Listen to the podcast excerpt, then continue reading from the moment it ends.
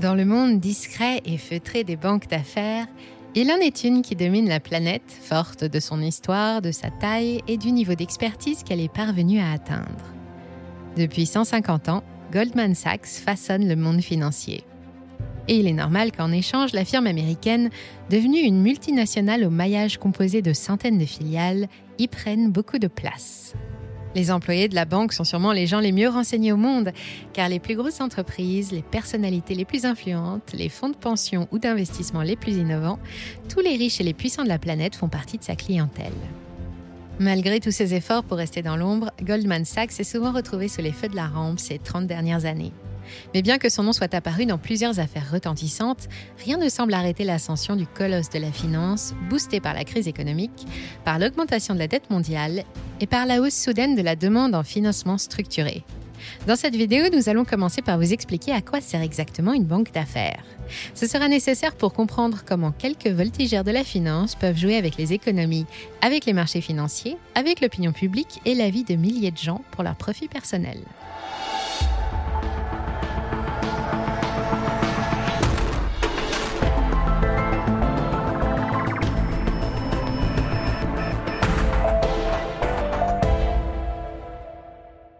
À moins d'être dirigeant d'une importante société ou de suivre l'actualité financière américaine, le nom de Goldman Sachs ne vous dit probablement pas grand-chose.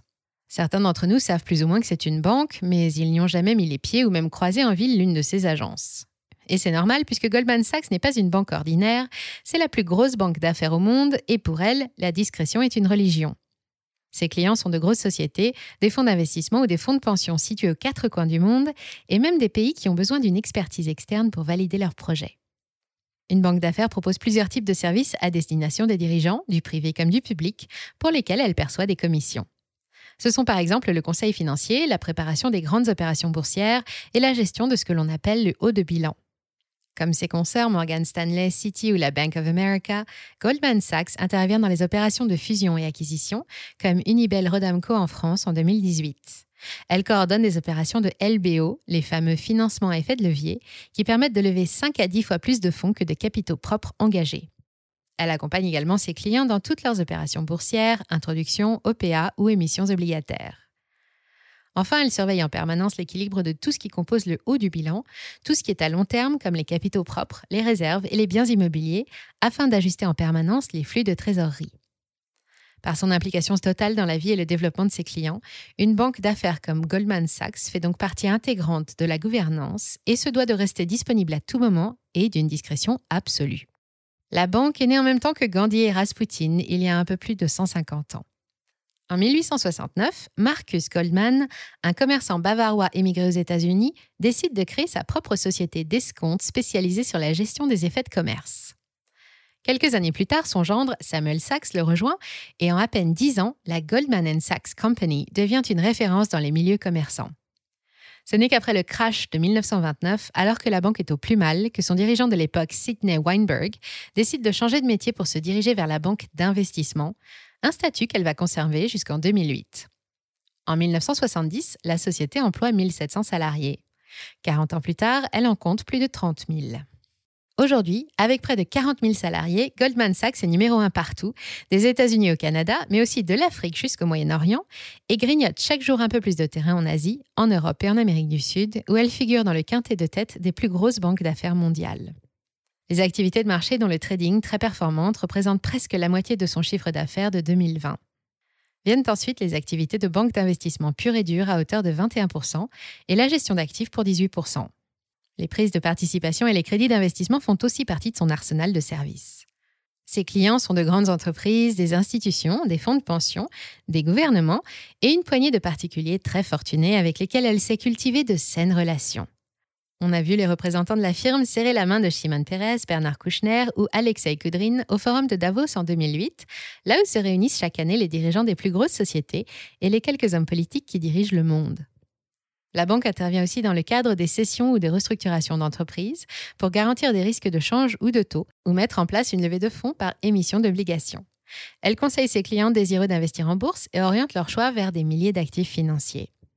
Sa filiale de banque privée GS Asset Management propose des centaines de trackers et de fonds communs de placements exclusifs et déclarait 2100 milliards de dollars d'actifs sous gestion en 2020.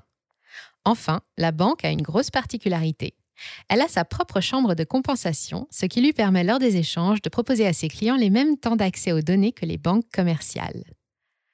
Goldman et Sachs ont été des pionniers dans de nombreux domaines. Ils ont par exemple grandement contribué à populariser l'utilisation des effets de commerce. Et si les IPO que nous connaissons aujourd'hui se font sous cette forme, c'est parce que c'est Goldman Sachs qui en a fixé les règles en 1906 avec une opération devenue historique. Sa première est la première d'un nouveau genre, l'introduction d'une manufacture de tabac, la United Cigars, à la bourse de New York. Aujourd'hui, la banque est introduite partout et son expertise est devenue une référence dans les milieux financiers, et sa croissance est presque devenue un cas d'école. Elle dispose d'un département recherche et statistique équipé d'une intelligence artificielle, et ses analyses permanentes des marchés lui permettent de déceler la moindre tendance. À New York, le titre s'échange autour de 388 dollars à l'heure où nous réalisons cette vidéo. En baisse régulière depuis 2017, il a rebondi l'année dernière pour réaliser 131% de performance en 3 ans et 60,2% depuis le début de l'année. Les bénéfices nets déclarés pour les seuls 9 premiers mois de l'année 2020 dépassent déjà ceux de 2019, 17,3 milliards de dollars contre seulement 13 deux ans plus tôt. C'est que depuis la crise sanitaire, les banques d'affaires ne manquent pas d'affaires. Les prévisionnistes de chez Goldman Sachs le savent bien, les temps changent et le monde a plus que jamais besoin de leurs compétences dans des domaines particulièrement rentables comme le trading ou les fusions et acquisitions.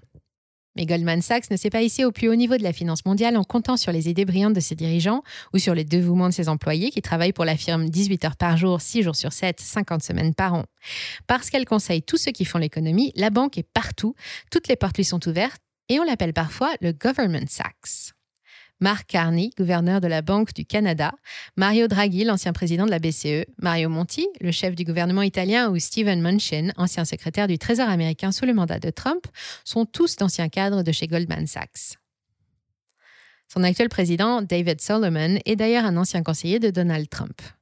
La banque n'a pas volé son statut de plus gros fournisseur de personnalités politiques au monde ou vice-versa, et cela lui a bien rendu service, car elle aurait pu disparaître et plusieurs fois. En 2008, après l'éclatement du scandale des subprimes et la catastrophe financière planétaire qui a suivi, comme beaucoup de ses consoeurs, la banque annonce des bénéfices en baisse de 70% et menace de faire faillite. Pour faire face à l'urgence de la situation, qui a déjà causé la perte du mastodonte Bear Stearns, le secrétaire général du Trésor à l'époque, Henry Paulson, met en place un vaste plan de soutien aux banques pour la modique somme de 700 milliards de dollars. Ce plan néanmoins ne concerne pas les banques d'affaires. Goldman Sachs et ses concurrentes, comme Lehman Brothers, en sont exclus. Tandis que Lehman s'effondre, Goldman Sachs, elle, est sauvée. Elle change de statut in extremis avec l'accord des instances fédérales, dont celui d'Henry Paulson, et devient alors une simple holding financière qui regroupe ses différentes filiales spécialisées par pôle de compétences. En échange, sa gouvernance est remaniée avec l'entrée au conseil d'administration d'un certain Warren Buffett. Mais sous sa nouvelle forme, elle bénéficie des largesses du plan Paulson, près de 13 milliards de dollars, laissant peser un soupçon de conflit d'intérêts. Car M. Paulson, ainsi que l'employé du Trésor à qui il a confié la mise en place du plan qui porte son nom, sont aussi des anciens de chez Goldman Sachs. Et ils ne seront pas inquiétés. Selon toute vraisemblance, ce sont les activités des banques d'affaires qui auraient été à l'origine de la catastrophe de 2007, mais ces révélations n'éclateront que quelques années plus tard. La seule habitude que la banque a prise de parier contre les intérêts de ses clients ne sera démontrée au grand public qu'en 2010 dans l'affaire Goldman Sachs. Trois ans plus tôt, et sentant le vent tourner sur les marchés immobiliers, Goldman Sachs se met à parier à la baisse sur les subprimes, alors en plein boom. Les subprimes, ce sont ces crédits immobiliers risqués, empaquetés et échangés sur les marchés secondaires, comme des œufs par boîte de 12, des instruments financiers que Goldman Sachs a largement contribué à populariser et qu'elle a vendus en masse à ses propres clients pendant des mois, y compris au plus fort de la crise. Cette année-là, en échange d'une commission de 15 millions de dollars, elle aide son plus gros client, John Paulson, à créer et commercialiser un nouveau fonds d'investissement baptisé Abacus. Abacus existe déjà. En réalité, ce fonds est le 25e de la série, mais celui-ci est un peu particulier. C'est un produit financier extrêmement complexe, constitué en majorité de dérivés de crédits immobiliers risqués, mais qui est censé rapporter une rente régulière quand tout va bien. C'est John qui décide de ce que contient Abacus et comment il est structuré, puisque le fonds appartient à sa propre société. Il devait d'ailleurs investir personnellement dedans, mais la promesse ne sera jamais tenue. Et pour cause, il sait parfaitement que la crise est proche et il préfère parier sur la baisse prochaine d'Abacus. Bien sûr, dès 2008, la valeur du fonds s'effondre et les clients de Goldman Sachs comme les banques européennes IKB ou ABN Amro ont tout perdu. Cette année-là, grâce au service de Goldman Sachs, John Paulson a fait gagner plus de 15 milliards de dollars à son fonds d'investissement et il est devenu lui-même milliardaire. Le 18 avril 2010, la SEC, le gendarme de la bourse américaine, dépose plainte et accuse la banque d'avoir fait passer ses intérêts personnels avant ceux de ses clients. On appelle cela de la fraude informationnelle. Goldman Sachs se défend en rappelant que les intérêts des clients passent toujours en premier, un slogan que la banque a longtemps affiché fièrement, mais qui a maintenant disparu de son site Internet. Selon elle, les positions à la baisse auraient été motivées non pas par recherche de profit, mais pour couvrir les risques du marché. Et c'est ce que Lloyd Blankfein, PDG de l'époque, avait avancé lors de son interrogatoire au Sénat en avril 2010. Bien entendu, nous n'avons pas échappé à la pagaille des crédits immobiliers à risque. Nous avons perdu de l'argent, ensuite nous avons regagné plus que nous n'avons perdu grâce à des positions courtes. Pour autant, cette histoire n'aura même pas rebattu les cartes sur le marché de la banque d'affaires.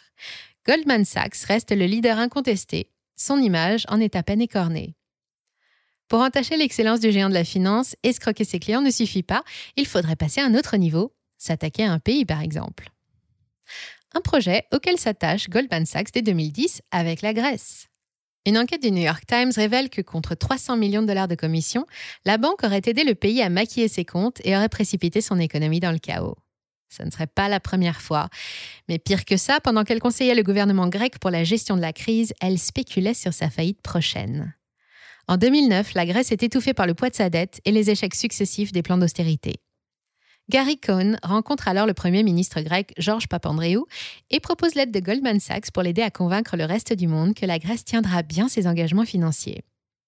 Le gouvernement grec et la banque se connaissent déjà. Entre 2001 et 2004, Goldman Sachs était intervenu une première fois avec des propositions pas très orthodoxes, puisqu'il s'agissait uniquement d'améliorer les chiffres en maquillant les comptes. Des astuces telles qu'anticiper des recettes futures pour réduire le déficit du budget ou reporter une partie des dettes aux calendes grecques, sans mauvais jeu de mots, qui n'ont fait que dissimuler l'ampleur de la catastrophe. La Grèce a désespérément besoin d'argent et souhaite lancer un nouvel emprunt obligataire alors que les agences de notation viennent encore de dégrader sa note. La banque accepte de s'occuper de l'opération et lui crée pour l'occasion son propre instrument financier. Elle démarche ensuite ses clients et les rassure sur l'état des comptes grecs. Les investisseurs s'arrachent ce nouveau placement à 6%. Idéalement placée au cœur des cellules de crise, Goldman Sachs sait quelle est la situation exacte du pays et pendant que ses clients achètent, elle prend d'importantes positions à la baisse sur l'emprunt grec. Ensuite, il n'y a plus qu'à attendre la faillite. Quand la situation réelle de la Grèce apparaît au grand jour, les clients de Goldman Sachs qui ont acheté de la dette grecque sont ruinés et le pays est en miettes. Fin janvier, en une seule semaine, et les fonds spéculatifs qui gravitent habituellement autour d'elle ont encaissé plus de 5 milliards et demi d'euros en liquidant leur position. Malgré une culture d'entreprise très particulière et qu'elle aime mettre régulièrement en avant, ce n'est apparemment pas l'éthique qui compte chez Goldman Sachs. Alors tout cela n'est pas très élégant, mais jusqu'ici rien d'illégal. Pour mériter le statut de bankster international, il faut passer par une étape indispensable, les tribunaux chinois. Et c'est pour bientôt. Rien n'arrête Goldman Sachs dans sa course à l'argent. Il est donc normal de retrouver son nom en première ligne de ce qui semble être le plus gros scandale de corruption du XXIe siècle. Cette fois, il s'appelle 1MDB pour Malaysia Development Berhad. C'est le nom d'un fonds souverain malaisien, un fonds qui appartient à l'État, dans lequel est rassemblé l'argent des Malaisiens pour être investi et rentabilisé. Ce fonds, alors âgé d'une dizaine d'années, a été créé pour financer le développement économique de la Malaisie. Goldman Sachs est parvenu à lever 6 milliards de dollars, mais la moitié en a déjà été pillée en commissions et pots de vin quand l'alerte est donnée. 600 millions de dollars sont déjà dans les caisses de la banque. Le reste de l'argent a été distribué entre deux de ses propres cadres, plusieurs personnalités comme le milliardaire Joe Lowe, le premier ministre Najib Razak et son beau-fils Riza Aziz, ou encore des banques d'affaires comme Rothschild et Goldman Sachs. Entre 2,6 et 4,5 milliards de dollars ont servi à acheter quelques biens immobiliers, des jets privés, des voitures de luxe ou à financer des soirées mondaines spectaculaires avec Britney Spears en guest star. Même Hollywood en aurait profité. Pendant que les autres parties de l'affaire sont toujours poursuivies par plusieurs juridictions dans le monde, pour échapper aux tribunaux asiatiques, Goldman Sachs a accepté tous les arrangements. Au final, la banque va devoir rembourser 3,9 milliards de dollars et les poursuites s'arrêteront. Une goutte d'eau quand on sait que cela représente à peine deux mois de bénéfices pour la firme en 2021. Son PDG David Solomon continue de percevoir un salaire mensuel d'environ 10 millions de dollars. Le lanceur d'alerte, Xavier Justo, lui, est toujours en prison à Thaïlande pour vol de données. Ingérence dans les plus hautes affaires, privées comme publiques, corruption, conflit d'intérêts, spéculation contre ses propres clients, fraude à l'information, méthode de management du personnel critiquable, mais aussi manipulation de cours et délit d'initiés, en 150 ans, Goldman Sachs a tout essayé et s'en est à chaque fois sorti sans casse. Ses trois actionnaires principaux se partagent un tiers du capital, sa propre filiale de banque privée et les géants de l'asset management, Vanguard et State Street. L'explication est donc peut-être à rechercher du côté des relations entretenues par chacun d'entre eux avec le reste du monde, notamment les responsables politiques régulièrement visités par les émissaires de la banque ou du côté des milliards de dollars de bénéfices que Goldman Sachs encaisse chaque mois en échange de ses consultations, tout en faisant le maximum pour que le marché aille dans son sens. Si la croissance de la banque d'affaires a paru s'essouffler après 2015, la crise et les bouleversements économiques sont venus relancer tout le secteur. Tous les indicateurs sont au vert et l'avenir du monde qui se relève de l'épidémie s'annonce ponctué de nombreux contrats, nouvelles opérations de fusion-acquisition et affaires boursières, autant d'événements qui nécessitent l'intervention d'une banque d'affaires. Après le scandale 1MBD, Goldman Sachs a dû se faire oublier en Asie et faire amende honorable. Ce n'est pas seulement le remords qui a poussé la banque à rembourser près de 4 milliards de dollars alors qu'elle n'a touché que 700 millions. C'était surtout le prix à payer pour pouvoir installer une filiale en Chine et venir faire de l'ombre à JP Morgan, l'une de ses principales concurrentes. Elle vient d'ailleurs de remporter son trophée puisque Pékin vient enfin de l'autoriser à ouvrir une filiale et des bureaux. Avec ces sociétés historiques d'envergure qui plient sous leur dette colossale et des plans d'investissement nationaux qui vont réclamer des milliards de capitaux, quel meilleur endroit que la toute nouvelle première puissance économique mondiale pour poser ses valises? Et Goldman Sachs le confirme, toujours sans aucun scrupule, dorénavant, l'argent a une petite odeur de jasmin. Si vous avez quelques heures à tuer et que vous souhaitez en savoir plus sur les ficelles qui composent la toile Goldman Sachs et sur les méthodes qui ont fait son succès, plongez-vous dans deux excellents livres. D'abord, Comment Goldman Sachs dirige le monde de Mark Roche et Pourquoi j'ai quitté Goldman Sachs, publié par un ancien employé, Greg Smith. Les deux datent d'il y a une dizaine d'années, mais vous constaterez que peu de choses ont changé. Merci d'avoir suivi cet épisode jusqu'au bout. Si ça vous a plu, on compte sur vous pour le partager autour de vous, laisser un like ou une bonne note et vous abonner pour être informé des prochaines sorties. Et moi, je vous dis à très bientôt sur Money Radar.